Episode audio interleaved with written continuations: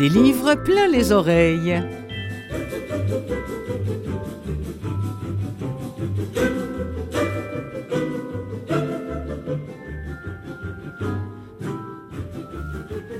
Bonjour à toutes et à tous, comment allez-vous? Bien, je l'espère, de mon côté tout baigne, comme dirait l'autre. Nous sommes encore en début janvier, on vient oh, tout juste d'entamer cette, nouvelle année, et moi je, quand je pense à une année à remplir, je pense tout de suite à Nicole Bordelot et à ce livre qu'elle nous a offert il y a quelques années sur papier et en audio qui s'appelle Une année pour mieux vivre. Et je me suis dit que c'était une bonne occasion, euh, puisqu'on est encore dans la première quinzaine de, de janvier, de vous présenter cette, cette peut-être cette nouvelle façon de faire pour vous aider à passer à travers cette année-là et, et arriver au bout en décembre en étant tout transformé. Voilà ce qu'elle nous propose, rien de moins, Madame Bordelot. Euh, ensuite, ben, j'avais envie de parler de mémoire, de parler du cœur, de parler. Puis, je trouvais pas, j'aimais pas les extraits, j'aimais pas ceci, j'aimais pas cela. Finalement, que je suis partie euh, grâce à mes recherches, sur la piste de ce fameux vieillissement qui nous atteint tous à un moment donné ou à un autre. Vous savez, même si j'en ai pas l'air ni dehors ni dedans, il semble que je fasse partie maintenant des vieux, de ceux qu'on appelle les vieux. Bon, soit, ça ne me dérange pas, surtout quand une femme comme Jeannette Bertrand me rassure sur le sujet, on l'entendra. On va aussi rire jaune un peu avec Bernard Pivot, et puis on va sourire avec un livre délicieux qui s'appelle Je vous le donne en mille, les vieilles. Non, non, c'est pas triste, et puis c'est assez sympathique euh, à écouter. Ensuite, eh bien, Gérald de Cousineau sera de la partie. Lui, il a lu Triste Tigre, prix Goncourt des lycéens 2023, entre autres parce que ce, livre n'en finit plus de, de, recevoir des prix à droite et à gauche, et c'est tant mieux. Et nous finirons avec quelques nouveautés dans les catalogues de livres audio, notamment des polars qui viennent du froid. Mais quand je dis qu'ils viennent du froid, encore plus froid qu'ici.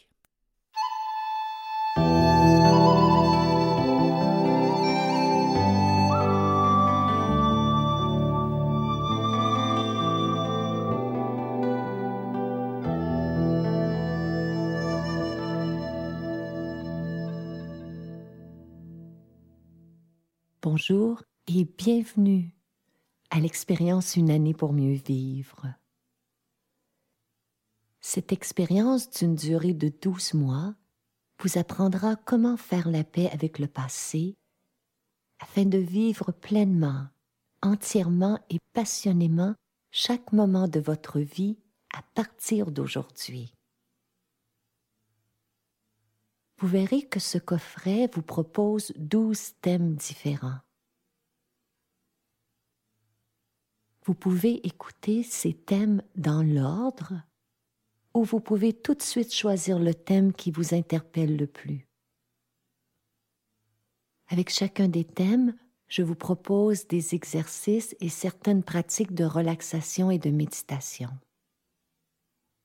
Si jamais un thème ou un exercice ne vous convient pas ou qu'il suscite en vous un trop grand inconfort, sautez-le simplement ou prévoyez d'y revenir plus tard.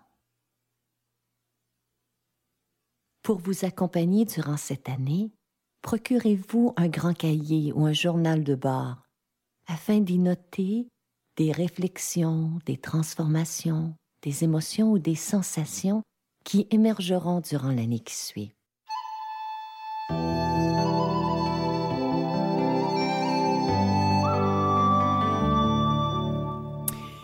Tout un programme hein, qu'elle nous propose, toujours avec cette douceur tellement, tellement relaxante. Euh, c'est sûr que si vous êtes là en ce moment dans le quotidien de la vie et que tout d'un coup vous entendez euh, Nicole Bordelot avec cette voix si calme et si sereine, si namastéenne qu'est la sienne, euh, ça doit vous faire drôle. Mais profitez de cette voix-là tout au long d'un coffret comme elle nous le propose depuis maintenant quelques années. Ça, c'est un programme inédit euh, qui a été conçu et réalisé par elle en 2009. Et euh, c'est un, programme qui nous permet de comprendre comment elle-même, Madame Bordelot, euh, a réussi à transformer une vie de peur, de conditionnement, de fausses croyances en une vie remplie, dit-elle, d'amour, de liberté et de possibilités. C'est plus de six heures d'enregistrement d'enseignement, de conseils, de méditation et de relaxation, de pardon, de relaxation guidée, avec évidemment des nombreux exemples, avec euh, aussi des histoires inspirantes, avec des exercices faciles. euh, à mettre en, œuvre et puis quelques pratiques méditatives. C'est son truc à Nicole Bordelot et elle le fait si bien. Ce, programme-là vous propose 12 thèmes comme les 12 mois de l'année. Alors euh, les titres sont aussi évocateurs que euh, vaincre le stress, démasquer la peur, se libérer du perfectionnisme, le fameux perfectionnisme, apprendre à lâcher prise, apaiser la colère, dire non à la culpabilité, etc. Comment aussi ralentir pour mieux vivre sa vie et quelles sont les sept étapes d'une véritable transformation? Elle-même euh, a conclu Madame Bordelot à la fin de ces douze mois qu'elle a mis elle-même en pratique. Elle écrit Jamais je ne m'étais sentie aussi vibrante et vivante. Avec ce programme, ce sentiment de plénitude est maintenant à la portée de tous. On en écoute un autre extrait.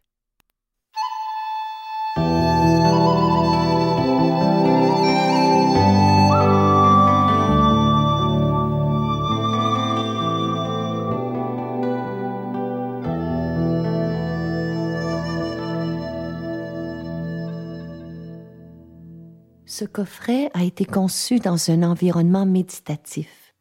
Pour certains thèmes, vous voudrez les écouter, les yeux fermés, lorsque vous serez calme et détendu. Toutefois, d'autres thèmes peuvent être écoutés n'importe où, n'importe quand, sur votre baladeur ou dans la voiture. Servez-vous de ce programme comme on se sert d'un agenda. Apportez-le avec vous. Écoutez les CD souvent et fréquemment.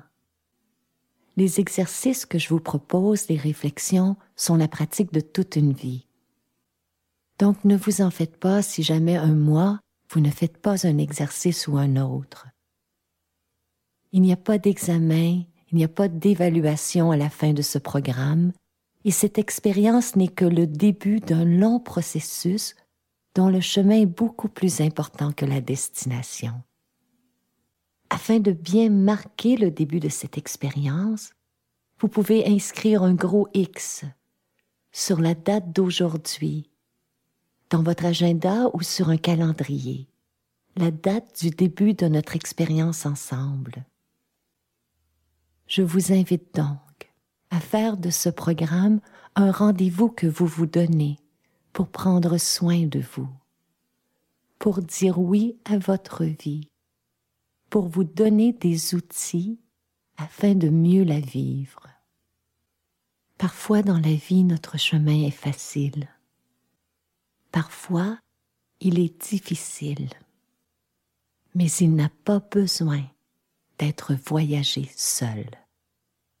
Sachez que je voyage avec vous dans cette belle et grande expérience qu'est une année pour mieux vivre. Que la vie vous soit douce.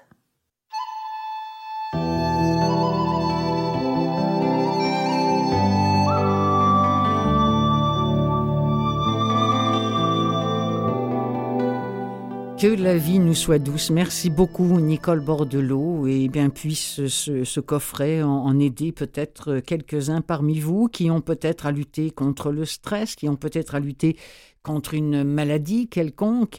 Euh, ou encore euh, qui, ben, qui vivent de plus en plus ce qu'on appelle le vieillissement, parce qu'on est de plus en plus nombreux euh, à être des vieux. Et comme le dira d'ailleurs un petit peu plus tard à l'émission Jeannette Bertrand, oui, je suis une vieille.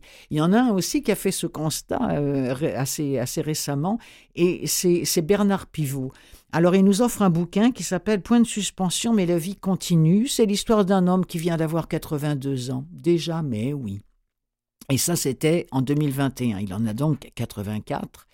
Euh, jadis, cet homme-là était toujours pressé. Vous savez qu'il régnait sur le monde de la culture et, de la littérature. À ce moment-là, il se sentait comme la plupart des gens de son âge complètement invincible. Et puis, padeng, l'âge l'a rattrapé. Aujourd'hui, c'est beaucoup plus calme. Et puis, ben, lui aussi vit avec les défaillances du corps, avec les anxiétés de l'âme, avec la peur de perdre ses vieux amis qui, qui forment une bande de joyeux octogénaires. Bref, À 80 balais, c'est une autre vie qui, commence. Et il y a un narrateur qui va vous sembler un petit peu surprenant, la personne de Jean-Michel Ribes, qui est un, euh, qui est un comédien euh, très très célèbre en France, qui l'est sûrement un petit peu moins ici, comédien, animateur, euh, et lui aussi a plus de 85 ans, et vous allez l'entendre dans sa façon de narrer ce livre que nous devons à Bernard Pivot, Mais la vie continue ou la vie des Tamalous.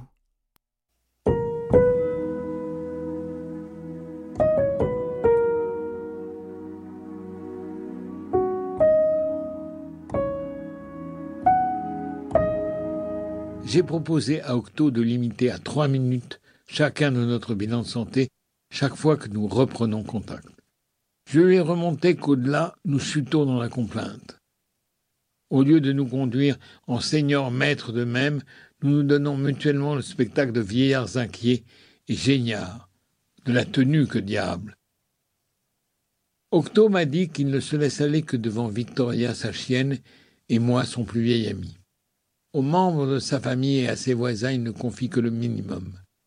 Depuis si longtemps proches l'un de l'autre, il pense que nous n'avons à nous soucier vis-à-vis l'un de l'autre que d'être vrais.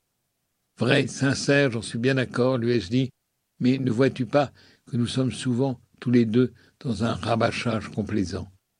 Ne risquons-nous pas, prenant un certain plaisir à gratter notre plaie devant l'autre, à étendre ce plaisir dans des conversations avec des tiers où il serait déplacé? En riant, nous nous sommes rappelé ce dîner des anciens élèves du lycée Tocqueville, où c'était à qui souffrait le plus de l'arthrose. La compétition était engagée entre un genou, une hanche, un bassin et une épaule. Douleur comparée, massage et infiltration au banc d'essai, handicap en balance, rhumatologue évalué, chacun estimant que le sien était le plus digne de confiance. Au dessert, le bassin avait l'avantage quand le genou révéla que sa femme souffrait des deux siens. Groupé, l'arthrose force la compassion. L'évocation de ce dîner m'a remis en mémoire la réunion, il y a longtemps, d'une demi-douzaine de femmes qui, à l'heure du thé, racontaient leurs accouchements. La compétition opposait deux camps.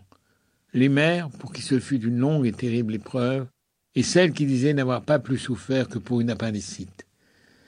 Dans le parti des suppliciés, certaines renchérissaient sur la douleur, donnant mille précisions cliniques. Au contraire, les deux femmes qui avaient mis au monde sans avoir à maudire le ciel jouaient avec une légèreté un peu provocante des métaphores du passage. À ma mère, du parti des suppliciés, échut la palme du plus gros bébé. Trois kilos neuf, c'était moi.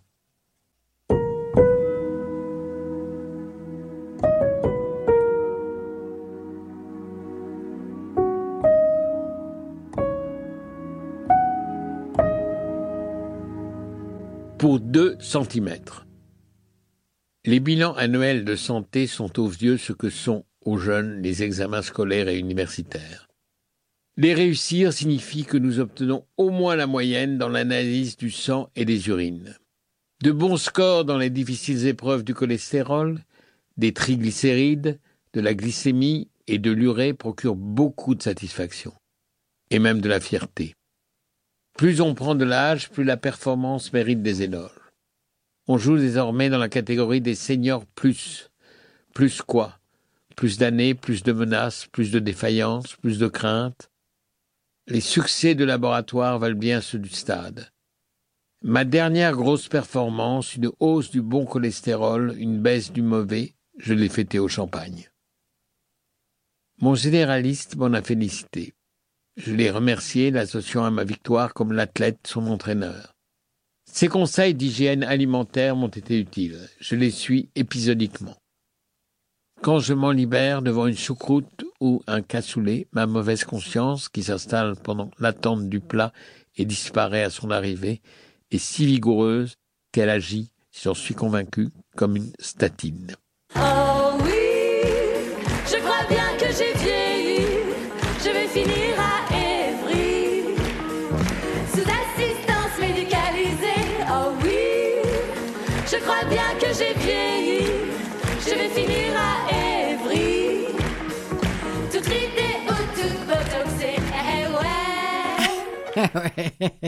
elles s'appellent les coquettes, elles, oui. Mais enfin bon, les coquettes coquines un peu parce qu'elles ont encore toute la jeunesse pour elles. La vieillesse par une vraie vieille. Ah, Jeannette, Jeannette, Jeannette, Jeannette. Une chance qu'on vous a, Jeannette Bertrand, pour, euh, pour dire les mots que nous n'osons plus mettre parfois sur des sentiments, sur des émotions. Comme par exemple ceci, ou bien t'es vieux, ou bien t'es mort à tous ceux et celles qui ont peur de vieillir, puisqu'il nous faut vieillir, mieux vaut que ce soit dans la joie. Non, la vieillesse n'est pas un naufrage, écrit euh, Madame Bertrand dans La vieillesse par une vraie vieille. Oui, il y a du plaisir après 65 ans, mais, en. Oui, il y a des bobos, il y a des inconvénients, mais oui, il y a de l'amour. Au cours de ma longue vie, j'ai accumulé des moyens efficaces pour mieux passer les 30 ans supplémentaires que la science nous alloue. Je veux les partager avec vous. Fonctionnent, écrit Madame Bertrand puisqu'après la retraite on va vivre encore de longues années, ce serait dommage de les gaspiller ou même de les gâcher, elles sont précieuses. Écoutons-la, cette voix, celle de Jeannette Bertrand qui a écrit pour nous et qui nous lit La vieillesse par une vraie vieille.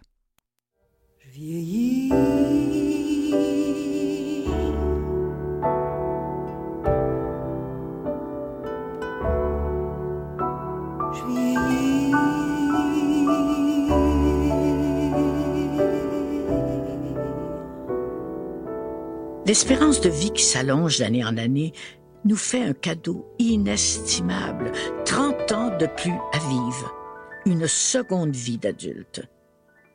Dans les années 1950, on mourait à l'âge où commence la retraite de nos jours. Vous, les bébés boomers, êtes les premiers humains qui pourront, après avoir travaillé 45 ans, avoir 30 autres bonnes années à vivre. Pensez-y. 30 ans de plus que votre mère, votre père, votre grand-père, votre grand-mère à profiter de la vie. Un bonus, un gros cadeau. Ça mérite qu'on y réfléchisse. Les boomers, conditionnés par les images désastreuses de leurs vieux grands-parents, ont peur de finir seuls, pas aimés, dépendants, déments ou isolés des leurs. Alors pour affronter cette peur, ils s'accrochent à la jeunesse dans un déni total. Or, il n'y a pas plus vieux que ceux et celles qui refusent de vieillir. Je vous préviens, je vais employer les mots vieux, vieille tout au long du livre. Je suis vieille. J'ai droit à ce mot autant que les jeunes de 25 ans ont droit au mot jeune. Je suis fatigué des euphémismes, âge d'or, senior. Je suis vieille comme les jeunes sont jeunes. Il y en a pour qui la vieillesse est un naufrage. Moi, j'ai choisi d'être de celles pour qui l'alternative est claire. Vieillir ou mourir. Ou bien t'es vieux ou bien t'es mort. Je suis vieille, donc je suis vivante, alors je profite de la vie. Mais à quel âge est-on vieux? On devient vieux quand on devient triste, amer et désabusé, qu'on ne croit plus à rien ni à personne. Il y a des vieux de vingt ans, il y a des jeunes de quatre-vingt-dix ans. Oui, mais en chiffres. À mon avis, de nos jours, il est de plus en plus difficile de mettre un âge sur les gens. On est sans âge. Mais si on veut parler chiffres, on est vieux à partir de 70 ans, selon moi. Et passé 80 ans, c'est le grand âge, la vieillesse. Je pense que vieillir, ça s'apprend. Ah, ça s'apprend pas vieillir, ça arrive bête de même. Ça s'apprend. Je l'ai appris à même mes erreurs. Et je me propose de vous transmettre mon savoir pour vous préparer une vieillesse heureuse. Il ne s'agit pas ici d'idéaliser la vieillesse, mais de l'apprivoiser. Puisqu'on va vivre plus longtemps, autant se préparer tôt. Trente ans de plus à vivre, une seconde vie d'adulte à vivre. Ce serait trop idiot de gaspiller ou même de gâcher ces précieuses années. Lettre aux bébés boomers. Chers bébés boomers, vous avez eu la chance de naître dans une période où tout vous était accessible. Et vous vous êtes gavé d'idéalisme, de liberté. Vous avez changé la société pour l'améliorer, et vous êtes en quête perpétuelle de mieux être. Pour vous, la jeunesse est éternelle. Vous ne vieillirez pas. Pensez-vous. J'ai des petites nouvelles. Vous, revendicateurs de haut niveau, n'empêcherez pas la vieillesse de vous tomber dessus. Vous allez prendre de l'âge et mourir comme tous les êtres vivants depuis que la Terre est Terre. Et ce n'est pas parce que vous avez contrôlé les naissances que vous allez contrôler la vieillesse et la mort. Je vieillis. C'est tout ce qui différencie celle que j'étais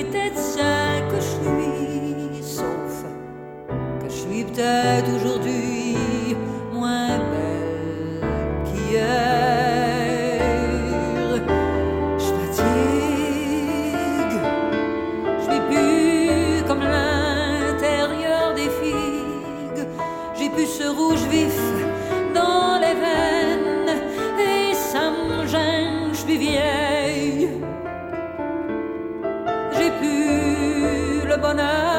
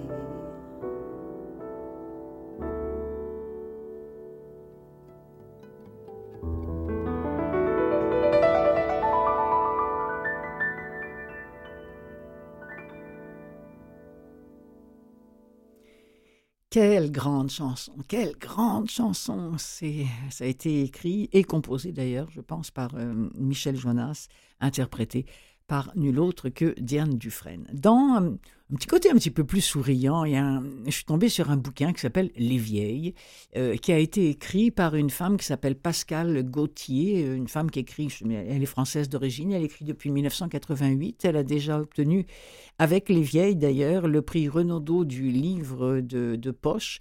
Et l'histoire, bah, c'est qu'on on se retrouve au fin fond du, du, du trou du monde, appelons ça comme ça, en France, et ça s'appelle d'ailleurs le trou. Et là-dedans, il y a, y a des vieilles qui, qui se réunissent. Il y en a une qui prie, il y en a une autre qui est en prison, euh, il y en a une autre qui parle à son chat, il y en a, en tout cas... euh, leurs maris ont, disparu, elles passent le temps chez le coiffeur, à boire, à, jouer au Scrabble, bref, c'est vraiment tout à fait euh, authentique, pathétique pourrait dire certains, mais en tout cas très bien écrit, euh, extrait de Les Vieilles. Mourir, cela n'est rien. Mourir, la belle affaire. Mais vieillir, oh, oh vieillir.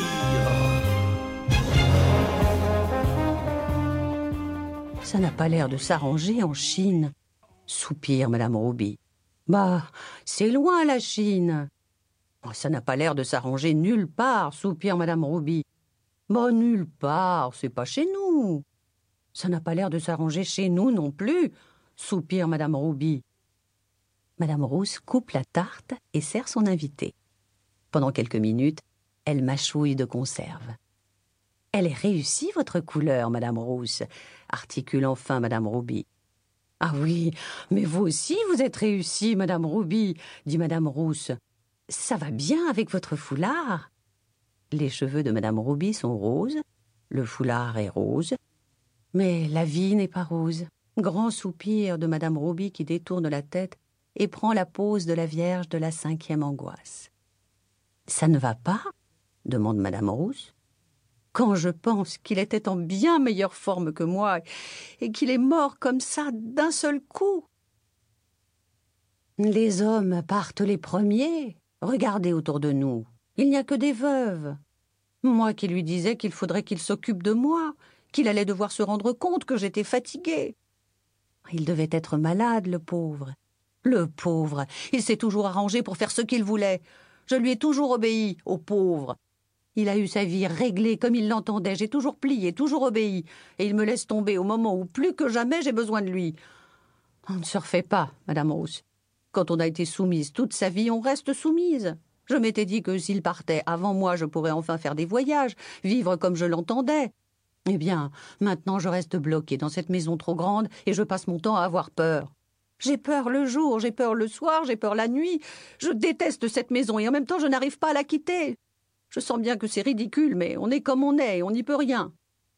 Mais vous pouvez regarder la télé ou écouter la radio. Mais c'est lui qui regardait la télé et écoutait la radio. Je ne l'ai jamais fait, et puis, quand on n'a jamais fait quelque chose, on ne va pas s'y mettre un beau matin à la fin de sa vie. Ça sonne, et ça entre. Une minuscule vieille, au casque permanenté bleu-vert, salue joyeusement la compagnie. C'est Madame Schiff qui prie matin, midi, soir et vit dans la joie du Seigneur. Heureusement qu'il est là pour nous soutenir et nous guider. Madame Rousse propose tarte et thé. Madame Schiff acquiesce et se tourne vers Madame Roby. On ne vous a pas vu ce matin à la cathédrale. On a prié pour votre cher mari. J'ai oublié, murmure Madame Roby qui prend la pose de la Vierge de la cinquième angoisse. Quelques anges passent et la télé fait comme si de rien n'était.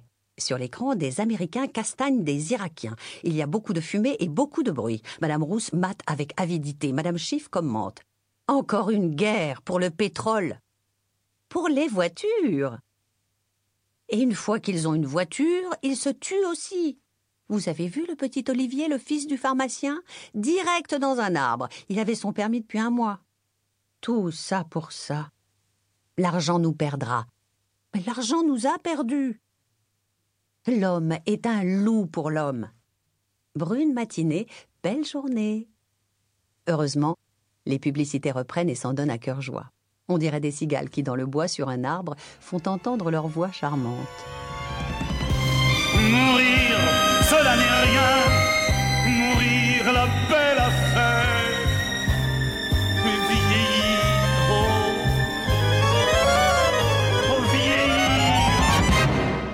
Dans le Figaro en 2011, il y avait cette euh, critique de ce livre Les Vieilles qui disait cette histoire loufoque de vieille dame désemparée tient de bout en bout. Alors c'est en audio, régalez-vous et puisqu'on est dans l'audio, bien vous écoutez des livres plein les oreilles animés pour vous par Clotilde Sey.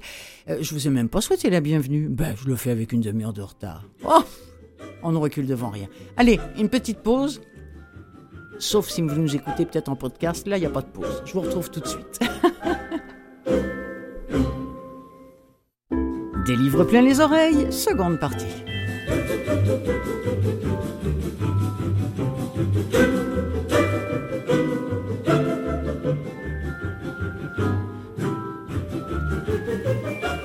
J'ai beaucoup parlé de ce livre parce qu'il était, et pas que pour ça d'ailleurs, euh, il a été pressenti pour le Goncourt 2023, il a fait couler pas mal d'encre et de larmes. Je parle de Triste Tigre de Neige Sino. Euh, bon, le fait qu'il ait fait couler beaucoup d'encre et de larmes, c'est peut-être pour ça que je ne l'ai pas encore euh, écouté ou lu, c'est possible. Euh, ce titre a été récipiendaire du Goncourt des lycéens. Enfin bon, j'en dirai pas plus parce que je reçois dans quelques secondes de Gérald Cousineau qui va nous en parler plus longuement. Lui qui écoute religieusement les livres dont il nous parle une fois, deux fois, voire trois fois par semaine. On verra avec celui-ci. Pour finir, dans cette euh, seconde partie, à la toute fin, euh, j'ai pour vous des, polars euh, qui nous viennent du froid, mais quand je dis du froid, c'est du très très grand froid. Euh, Islande et, Suède, et, et ma foi, ce sont des livres qui sont salués comme étant d'excellents polars. Et puis Western de Maria Pourchet, un livre qui a également été primé. Je vous en reparle un peu plus tard, mais pour le moment, j'accueille dans quelques secondes, après un jungle, Monsieur Gérald Cousineau.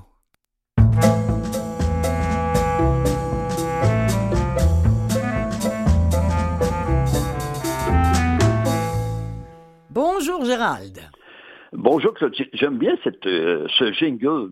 Ah oui, hein? Oui, j'aime bien cette musique. Hein, vous l'aimez bien, ce, ce jungle Oui. Ben, ça, ça fait quelques années qu'il euh, qu'il m'accompagne euh, à l'émission. Et puis. Ah non, non, c'est vrai, je suis, je suis bien contente. Euh, mon ami, euh, c'est. Ben, nous sommes encore en début janvier. Bon, là, on n'est plus dans les bonnes années. C'est fini. Ça, ça, ça y est, là, maintenant, on, on se l'est souhaité. Tout va bien. Mais on parle de choses extrêmement sérieuses et douloureuses Oh, avec ce livre oui, dont vous nous parlez oui. aujourd'hui. Alors, euh, Triste tigre de neige Sino, que Oui. moi je ne connaissais pas du tout avant que son nom se retrouve dans les listes des euh, nominés pour Mm. le Goncourt, etc. Bon, elle n'a pas eu le Goncourt, mais elle a eu le Femina à l'automne 2023. Oui. Donc, Triste Tigre paru en 2023 chez l'éditeur Paul, P-O-L. Ben, Qu'est-ce que c'est? Nous sommes, euh, Clotilde, dans les Hautes-Alpes, dans un village des Hautes-Alpes, Mm. dans les années 1990. Et la narratrice, qui, comme par hasard, se prénomme Neige, raconte euh, que dit que son beau-père la viole régulièrement. De ses 7 ans à ses 14 ans quand même. Et en 2000, en 2000, euh, Neige et sa mère décident de poursuivre ou de, enfin, de déclarer ce qui s'est passé à la justice, donc de poursuivre le beau-père. Le beau-père est jugé, reconnu coupable et est condamné à 9 ans de prison. Il ne fera pas les 9 ans, il sera libéré avant pour bonne conduite, et après quoi, il va refaire sa vie avec une autre femme, etc. Donc, c'est ça, en gros, euh, Triste Tigre. Le, le triste, c'est le beau-père, le tigre, c'est le beau-père, mais il est triste tout net parce que elle, la narratrice euh, dresse un portrait pas très flatteur du Mhm, beau-père. mhm, Vous mhm. savez, un de ces euh, petits tyrans domestiques qui veut tout régenter, euh, mais qui n'a rien d'un vrai chef. Donc, Mhm. c'est ce beau-père qui va lui sa- son enfance et son adolescence en quelque Mhm, sorte. mhm. Et elle va essayer, durant ce, dans ce livre, qui n'est pas un roman, je pense, et qui est plutôt un récit. Et, euh, Oui, c'est une biographie. hein. Alors, quelque part, c'est une autobiographie, je pense. Hein. Euh, Elle s'en cache pas, oui, hein, Neige. Non, non, oui, d'abord, D'ailleurs, je l'ai dit, euh, la, Ouais. la narratrice se Ouais. prénomme Neige. Ouais, Donc, ça, elle- Neige va essayer de, pendant ce, euh, durant ce livre, ben, de comprendre euh, l'impensable. Pourquoi La mécanique. certaines personnes en arrivent à faire ça. Donc, Hmm. raconter l'innommable, en fait. Et comment elle va s'y prendre? Et là, je sais que vous aurez un extrait très bientôt. Mhm. Eh ben, elle va euh, recourir à d'autres histoires du, de ce- du genre et en particulier, bien sûr, au célébrissime Lolita, Lolita, de oui. Nabokov. Hum, hum, hum. Alors, et, euh, écoutons l'extrait tout de suite, si vous me permettez, parce que là, vous me l'amenez sur un, sur un plateau et, et- et je vous en remercie. Puis, on, on s'en reparle juste après, parce que la littérature, c'est un des liens importants dans, dans ce livre-là, hein, je pense. Oui. Alors, on écoute un extrait de Triste Tigre de Neige Sino, lu par elle-même.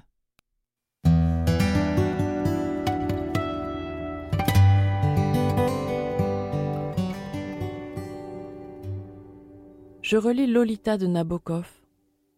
La première fois que je l'ai lu, c'était pour un cours de littérature américaine. Un cours sur des auteurs transgressifs où apparaissaient aussi Henry Miller, William Burroughs et Charles Bukowski. J'avais une vingtaine d'années, j'étais attiré par les expériences extrêmes, l'autodestruction, la folie. Mais cette lecture m'a dérouté.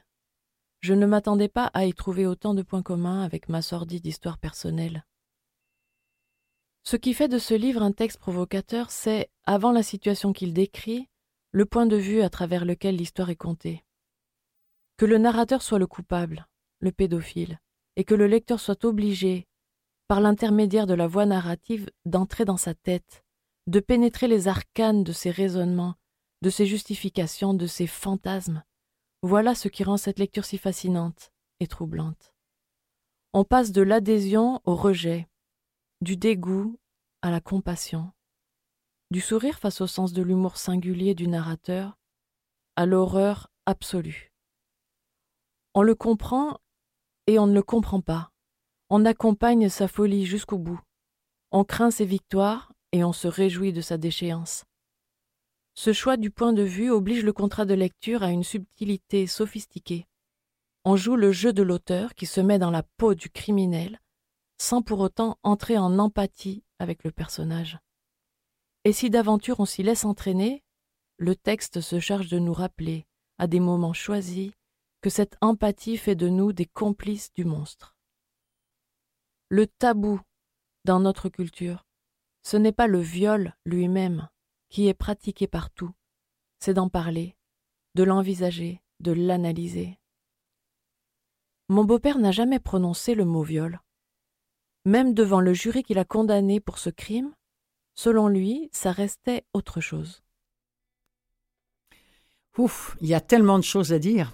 Oui, euh, elle dit quelque part, on comprend, il ne comprend pas. Et Non. je dis tout de suite, je ne savais pas que Neige Sino avait lu elle-même son Oui, livre. oui, Ben, oui. Ça lui donne encore plus de poids, à mon Mais avis. oui, mais oui. Donc, elle recourt à Nabokov, mais il y a beaucoup de gens qui passent dans ce livre, effectivement. Elle va citer l'adversaire d'Emmanuel Carrère, elle va citer Annie Ernaux, Toni Morrison, euh, Faulkner, euh, etc. Donc, et d'ailleurs, à la fin, je le dis tout de suite, il y a une imposante bibliographie. Autrement dit, elle n'est pas partie de son expérience à elle toute seule. Non. Elle a vraiment lu à gauche et à droite et ça fait du livre vraiment un récit très, très étoffé. Et encore une fois, on parlait tantôt d'autobiographie, c'est vrai. Pour elle, c'est comme un couteau. Et quand euh, cet outil est bien affûté, ben, il peut aller jusqu'à l'os. C'est là où elle nous mène en quelque sorte, jusqu'à l'os. Et en même temps, elle se sent comme incapable, encore une fois, de comprendre pourquoi c'est arrivé, mais elle ne peut pas s'empêcher en même temps de recourir aux mots, même si elle n'y croit pas. Elle le dit elle-même Mm. qu'elle ne croit plus dans le, dans le langage, dans, le, voilà, dans les mots. Non, c'est ça, et oui. Elle va même, même ajouter euh, un peu plus tard que la littérature ne m'a pas sauvé. Non, Et c'est pourtant, ça. on se demande, ben, en quelque sorte, oui, euh, on peut dire que oui, parce que d'abord, elle raconte son histoire, mais elle va la raconter beaucoup plus tard, à 44 ans seulement, Oui, mais- alors qu'elle vit au Mexique. Oui, mais elle, elle le raconte de fa- elle- du point de vue de la victime, alors que elle, ce qu'elle déplore, c'est que dans la littérature, souvent, euh, on, on, se, on rentre dans la tête du, de, de l'agresseur et non Ce pas qui était le de l'agressé. Par exemple. Lolita raconté par le, par le pédophile lui-même. Oui, Alors que là, c'est elle comme victime. Et, et elle aurait aimé, effectivement, entrer dans la tête du bourreau ou des bourreaux en général. Parce qu'elle se demande, encore une fois, bien souvent, pourquoi on en arrive à faire le mal? Pourquoi il y a des gens qui deviennent des monstres, Ouais. littéralement. Mais bon, on ne saura pas, on n'aura pas la, la réponse. Elle essaie, encore une fois, de- elle cherche, elle cherche, elle creuse, et elle va même recourir à des études sur le viol. Mais comme elle le dit dans l'extrait, c'est pas tellement le viol qui est tabou, c'est- c'est d'en parler Eh oui. c'est difficile. Et Dieu sait qu'il y en a des livres sur Mhm. l'inceste ou le viol. Alors, ça fait un de plus, Mm, mais mm. il, est essentiel, à mon avis, comme les autres. Elle essaie quand même, euh, Mm. dans la mesure de ses moyens, et ses moyens sont quand même euh, assez, assez bons, parce que c'est une dame qui a eu un doctorat en littérature, donc Oui, c'est oui, pas, une, oui. c'est pas une, une ignorante en, littérature. Donc, mais c'est drôle parce qu'elle vit au Mexique et, et elle va dire dans une entrevue, euh, on n'est jamais trop loin. Autrement dit, c'est comme si elle avait mis un, un continent, un, un océan entre son beau-père et elle. Mm. Mm. Et voilà, donc, mais c'est un livre un peu fa- fa- oui, fascinant, mais en même temps, on ne sait pas trop sur quel pied danser. Euh, on est un peu per- perplexe. Qu'est-ce que vous voulez dire? d'interpréter ce Oui. roman, ce livre. Oui. Qu'est-ce que vous voulez fois- dire, euh, Gérald? Ben, euh, comme je disais, c'est à la fois un récit et un essai. Ah, Un essai sur les violences sexuelles. Bon, ça, c'est toujours, bien sûr, dur à écouter Mhm, ou à mhm. lire. Mais en même temps, on dit, oui, il faut le savoir, il faut le savoir. Et, on- et on se demande, ben, pourquoi cette femme a gardé le silence si Si longtemps? Ça lui a pris des années avant d'en parler. Et, elle a dû ins- ensuite insister auprès de sa mère pour que sa mère accepte. Oui. Parce que sa mère va vivre encore un an avec le beau-père après avoir su de sa fille ce qu'il lui avait fait subir. Oh là là. Et, et- et- et c'est drôle parce que euh, je reviens à ce beau-père, pour ne pas oublier ce, ce passage, il va dire, ben, il disait qu'il l'aimait. Et que c'était pour exprimer son amour qu'il lui faisait ce qu'il lui faisait. Et il voulait en retour, il souhaitait en retour être aimé d'elle. Mais Hmm. on se demande, mais comment une fillette peut-elle aimer l'homme qui la viole régulièrement? Alors, il y a plein de questions troublantes Hmm. comme ça. Hmm, Plein de hmm. questions troublantes. À mon avis, c'est un euh, très, très bon livre, mais c'est pas facile. C'est pas facile. Vous savez, on, on se promène d'un sujet à l'autre aussi. Bien sûr. Euh, Gérald, j'ai lu euh, dans la revue Actualité que euh, les- les- dans un lycée breton euh, qui s'appelle Oui. la Ménay. Euh, ils l'ont ils l'ont censuré le, le bouquin. Oui, la, la proviseure s'appelle Véronique Callas et elle a déclaré Je suis la première à vouloir lutter contre l'inceste, mais nous devons aussi protéger les jeunes et ne pas ajouter de la fragilité à la fragilité. oui. Je retire un livre de l'établissement, mais je ne le censure pas. Qu'est-ce que vous en pensez? Ben, j'en pense, euh, je, je- trouve ça triste parce que euh, est-ce que la France va se mettre à censurer les livres ou à les retirer des bibliothèques comme on le fait déjà dans le sud des États-Unis? Mhm. Euh, D'abord, c'est pas le premier livre sur ce sujet-là. Pourquoi Ben celui-là et non pas d'autres? Ouais. Non, moi, je, je ne suis pas d'accord. Je pense que le livre est là, il existe, il faut, il faut le Mhm. dire si le Mhm. sujet nous interpelle le moindrement. Mais non, euh, je pense que les adolescents peuvent quand même, euh, peuvent quand même lire ce livre-là. D'ailleurs, la preuve, il a eu un prix des lycéens. Ben oui, ben oui. Donc, que Ben oui, il a reçu le concours des lycéens. Ben oui, absolument. qu'il- C'est d'autant plus ridicule. touchés par cette histoire, oui. Mm, Et mm, malheureusement, l'inceste, ben, euh, il n'a pas disparu avec ce livre. hein. Il, Non, il monsieur. existe encore. Et euh, les, ben, le- pour, pour la petite histoire, euh, l'éditeur a, a répondu, euh, évidemment, ils se sont insurgés hein, de- dans, Oui. dans la maison Paul, ils se sont insurgés du geste de cette proviseure qu'ils ont qualifié d'acte de violence. Euh, L'éditeur de l'ouvrage a déclaré, il, il s'appelle Frédéric Boyer, nous sommes fiers de l'avoir publié, je suis d'autant plus surpris que c'est un livre, bien que traitant de l'abus sexuel sur les enfants, d'une grande intelligence et d'une grande sensibilité. Neige Sino respecte son lecteur en écrivant sous la forme d'une conversation. Voilà. Oui, et j'ajouterais en terminant qu'elle raconte cette histoire avec beaucoup de sobriété. Oui, hein. C'est pas un règlement de compte à tour de bras, pas du tout. C'est très sobre comme traitement et je pense que ça donne encore plus de poids à ce qu'elle raconte.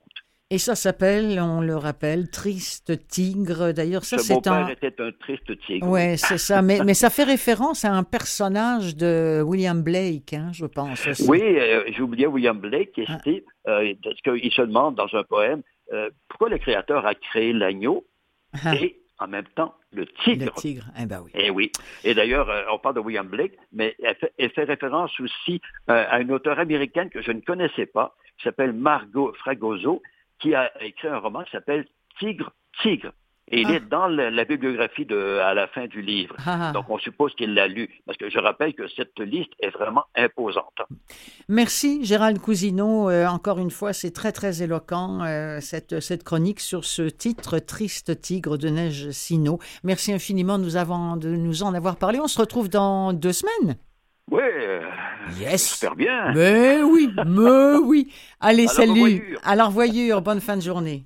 Salut.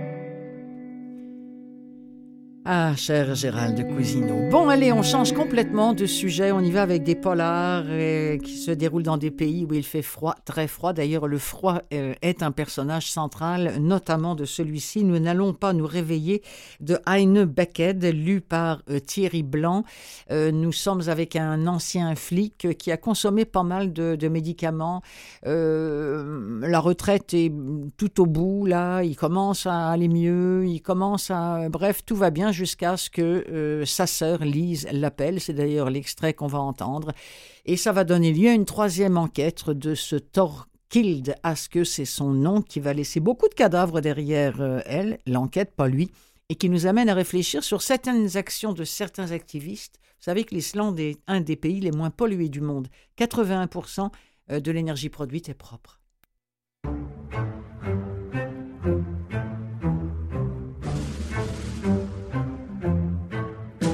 Je vous préviens, euh, le lecteur est intense. Alors que j'envisage de plonger la tête dans la marmite, j'entends un bip aigu dans mon blouson à côté de la porte d'entrée. Pas de téléphone pendant la fabrication des bougies. C'est une urgence, dis-je en passant devant lui. Ça pourrait être ma sœur à Tromsø, et si c'est le cas, on est en panique totale.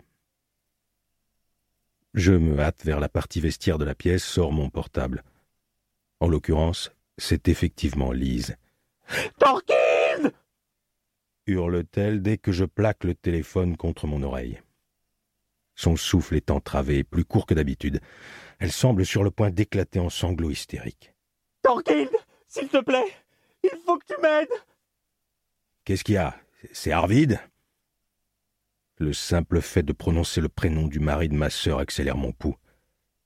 Qu'est-ce qu'il a fait cette fois? J'attrape ma veste, sors dans le vent d'été frisquet qui souffle de Hilveug. Thorkild sanglote Lise. Thorkild Je crois qu'il est mort. Mort? Je ne m'arrête pas avant d'être au milieu du parking partagé avec un centre d'accueil de jour. Qu'est-ce que tu entends par mort, bordel? Il s'est mis dans une telle colère. Moi, je voulais juste qu'il me coupe une génoise en deux et puis. Qu'est-ce que t'as fait, Lise? Je plisse les paupières face au soleil brutal. Le vent chasse de la poussière et des déchets en plastique vers le centre de jour, devant lequel un minibus vient de se garer. Je voulais juste qu'il m'aide. Dis-moi d'abord ce que tu vois. Tu veux bien?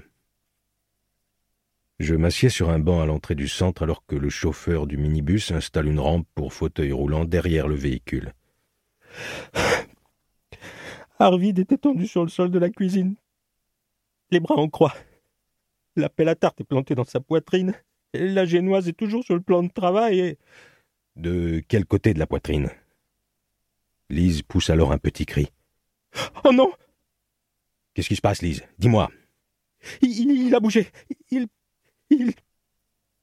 J'entends une voix sifflante juste à côté d'elle, suivie d'une série de grognements prolongés, puis la respiration se fait plus forte, plus intense. Mon portable crépite. Lise chuchote. Arvid. Arvid, ne sois pas fâché contre moi.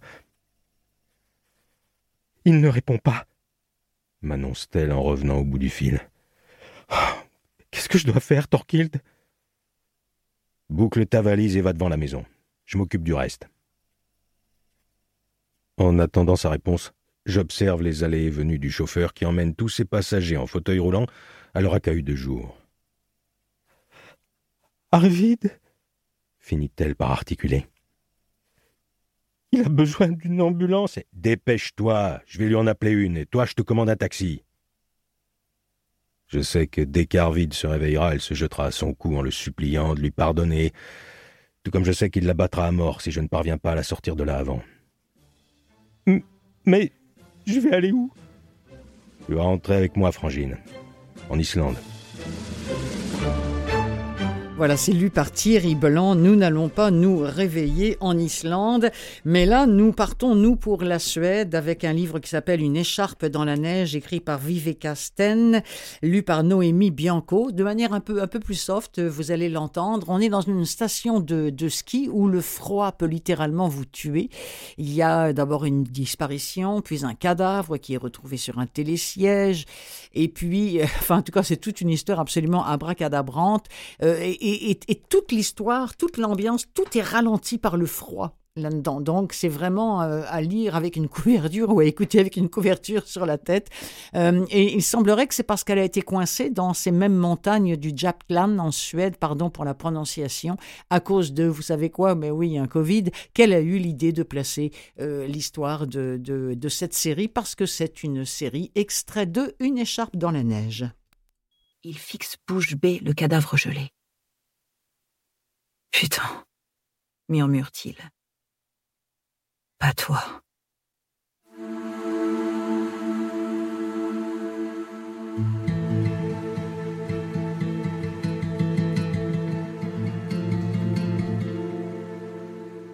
Lundi 9 décembre 2019. Anna Allander n'échappe pas à la bouillasse de neige fondue sur le trottoir entre le métro et l'appartement de Solna. L'humidité traverse ses baskets et elle jure en sentant ses chaussettes se mouiller. La bandoulière de son sac lui cisaille l'épaule. Elle le change de côté tout en s'efforçant de ne pas repenser à son entretien de l'après-midi avec son chef, Manfred Lidval. Mais ces mots résonnent encore. Difficultés relationnelles, désobéissance, manque de discipline. Manfred la déteste. Il a été très clair. Si elle ne veut pas chercher du travail ailleurs, il fera tout pour se débarrasser d'elle. La voilà renvoyée chez elle pour y réfléchir. Il ne veut pas la revoir avant janvier, après les vacances. Sa gorge se noue à l'idée de devoir quitter son travail, qu'elle aime malgré tout ce qui s'est passé. L'asphalte gorgé de pluie absorbe toute la lumière. Le monde se peint de nuances de gris et de noir. Les dernières heures, elle les a passées dans un bar à boire des shots de vodka en ressassant toujours les mêmes pensées. Pourquoi n'a-t-elle pas fermé sa gueule? Pourquoi ne pouvait-elle pas faire comme tous les autres, rester dans le rang? Elle aurait dû laisser tomber cette histoire d'enquête bâclée. Cette pauvre Joséphine, battue à mort par son mari, qui se trouvait être un collègue policier. Si elle s'était contentée de regarder ailleurs et de s'occuper de ses affaires, elle ne se retrouverait pas dans cette situation. L'esprit de corps a joué et maintenant la voilà exclue. À quelques centaines de mètres, elle aperçoit son Porsche. Au quatrième, le trois pièces qu'elle partage avec Christiane. La fenêtre est éclairée, il est à la maison. Si seulement elle pouvait se blottir dans ses bras. Mais comment lui raconter son entretien du jour? Lui dire que la police de Stockholm et son chef veulent à tout prix se débarrasser d'elle Comment pourra-t-elle seulement le formuler à haute voix? La honte l'envahit. Manfred a dit qu'il ne supportait plus de la voir. Si elle ne part pas d'elle-même, il va tout faire pour que sa vie soit un enfer. Il y a beaucoup de choses qu'elle n'a pas eu le courage de partager avec Christiane ces six derniers mois. Mais elle n'arrivera pas à aborder le sujet aujourd'hui. Pas ce soir. Une autre fois.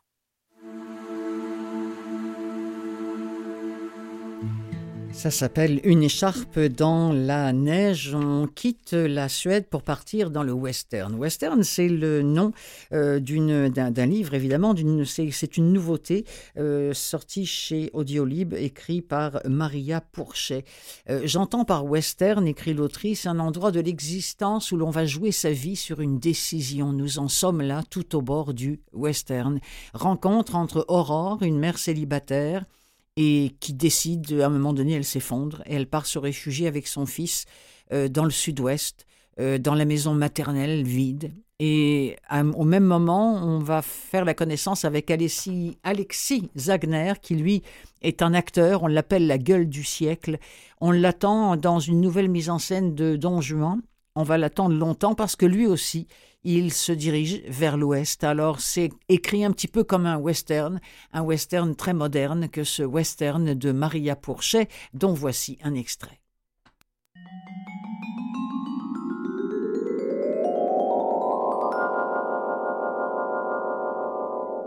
La question est qu'a-t-il fait depuis et où est-il à présent? On s'en fout, éructe aimablement la très jeune statue du commandeur. Il est en retard, les divas c'est comme ça. On n'a qu'à faire la scène 2, il n'est pas dedans.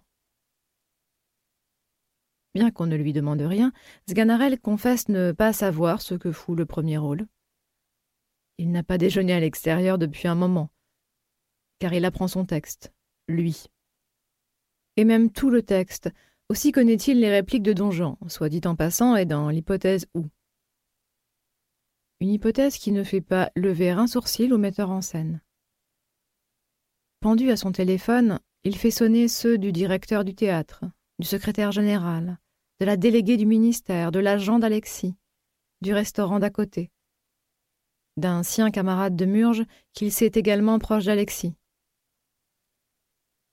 Ceux qui répondent ne savent rien, et n'ont eu accès sur ce qui fut la messagerie d'Alexis qu'à un fort perturbant SFR vous signale que le numéro n'est pas attribué. On se résout à appeler Olivia, son épouse légale. Dans le vide. Bientôt, on constatera que les comptes ouverts sur les réseaux sociaux qu'Alexis fréquentait sans assiduité ont été supprimés. Quelqu'un qui n'avait encore rien dit et qui doit jouer Don Louis, le père de Don Jean, prononce avec beaucoup de métier faisant vibrer la négation et la virgule. Ce n'est pas un retard, c'est une disparition. Et la dernière syllabe explose comme si la phrase finissait dans un trou. Disparition. L'effet est saisissant. On entend enfin Elvire, dont le beau regard grave et profond faisait mercredi dernier la couverture de Télérama, se souvenir d'avoir croisé Alexis ce dimanche. Il était seul et sans but apparent. À l'angle des rues Madame et Vaugirard, ils avaient bavardé. Ah Tu l'as vu dimanche? Eh bien, dis-le Oui, elle le dit, si on veut bien la laisser finir. Alexis était très pâle. Interrogé, il avait prétexté la fatigue et les dernières répétitions. La scène du face-à-face avec la statue du commandeur l'avait ébranlé comme un novice, apparemment. Mais elle avait songé, Elvire, avec toute sa gravité et sa profondeur de regard, qu'il avait des ennuis. Ce n'était pas une pâleur de transfert, comme on en voit chez les Macbeth et les Antigones mal entraînées, mais une vraie. Il était blanc. Blanc. D'accord. Bon. Merci pour le diagnostic, mais une gastroentérite n'a jamais constitué un motif suffisant pour s'évaporer à cinq jours de la première. J'ajoute pour finir que Western, dont on vient d'entendre un extrait de Maria Pourchet, a reçu en 2023 le prix de Flore qui a été remis dans le café au célèbre nom. Voilà, c'est ainsi que se referme cette émission euh, où il a été question entre autres de la vieillesse et, de polar où il fait très froid et de Triste Tigre euh, présenté par Gérald Cousineau que je remercie et je remercie aussi Mathieu Tessier qui était encore une fois en régie. Bonne semaine à toutes, à tous aussi. Salut.